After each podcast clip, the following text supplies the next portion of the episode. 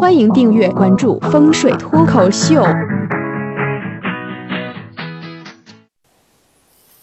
大家看过《西游记》的都知道啊，这个孙悟空对于猪八戒特别不待见。为啥不待见呢？大家觉得是不是因为猪八戒懒啊？还有猪八戒好在背后打小报告啊？其实这都不是根本的理由，根本理由其实背后还是有个故事的。呃，在《西游记》差不多五十二回啊，就是这个孙悟空斗独角四啊，就是那个太上老君那个胯下青牛跟那妖怪，最后不是请那个太上老君下凡把那青牛收了吗？啊，把那金刚镯和青牛都收了。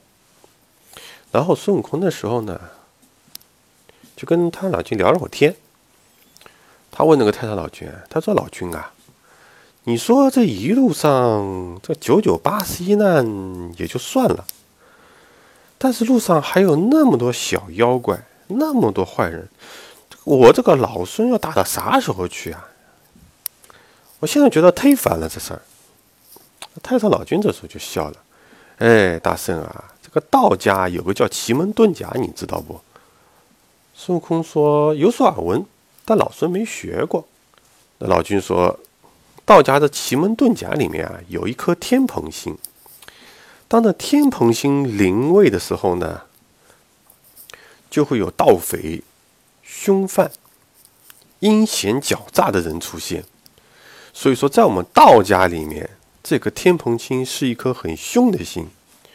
哦，孙悟空一听，长见识了。那这跟我有什么关系呢？